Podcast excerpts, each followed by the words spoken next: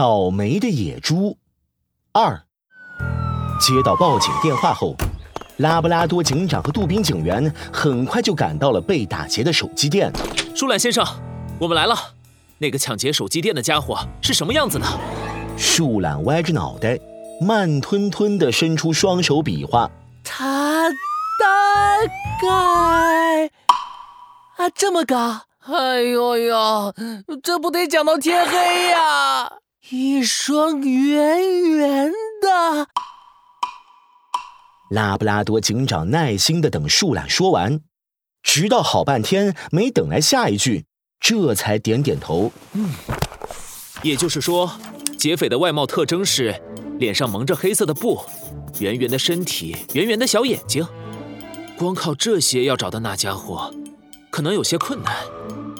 杜宾警员，我们先到附近问问。是否有别的市民见过这家伙？舒懒先生，如果你还能想到什么信息的话，就打电话通知我们。那我们就先……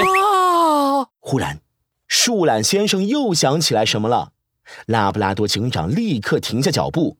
树懒慢吞吞的开口：“他的手背上怎么了？有一个……哎呀，有什么？你快说啊！喂！”闪电纹身，闪电纹身，这个线索很关键。谢谢你，舒兰先生。杜宾警员，我们走。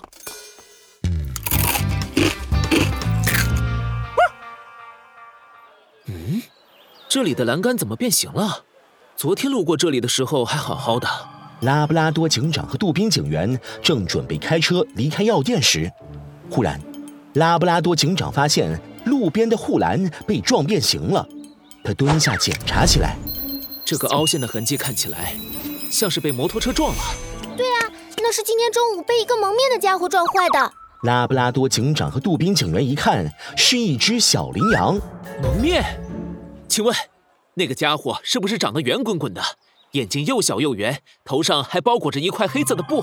对对对，那家伙穿的跟拍电影一样。我给了他一句很好的建议，他还凶我呢。拉布拉多警长和杜宾警员对视一眼，杜宾警员激动的一拍手：“哎呦呦，看来抢劫手机店的就是这个家伙！什么抢劫手机店？啊，怪不得那个时候他走进了手机店，我还以为他要买手机呢。看来真的是他。小羚羊，那家伙开着的是一辆红色的车吗？对，一辆红色的摩托车，就像一团火焰一样。”这你都知道呀，拉布拉多警长。拉布拉多警长指了指护栏变形的位置，栏杆这里蹭到了一点红色的油漆，所以我推测他的车很可能是红色的。油漆，红色的摩托。杜宾警员，我们快回警局申请通缉令，缉拿这个骑着红色摩托、身材圆滚滚、眼睛很小、手上还有闪电纹身的家伙。还有用。收到。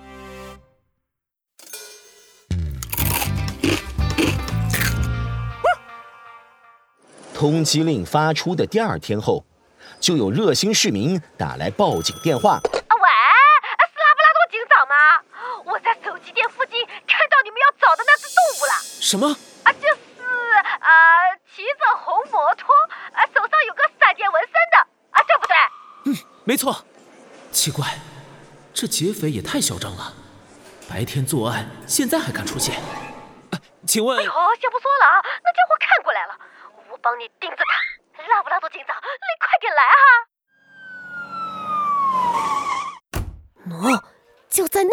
拉布拉多警长和杜宾警员接到电话就立刻赶了过来。只见不远处有一只身材圆圆的动物背对着他们，朝一辆红色的摩托车走去。啊？这个背影看起来怎么有点眼熟？拉布拉多警长皱着眉头，杜宾警员已经朝那只身材圆滚滚的动物冲了过去。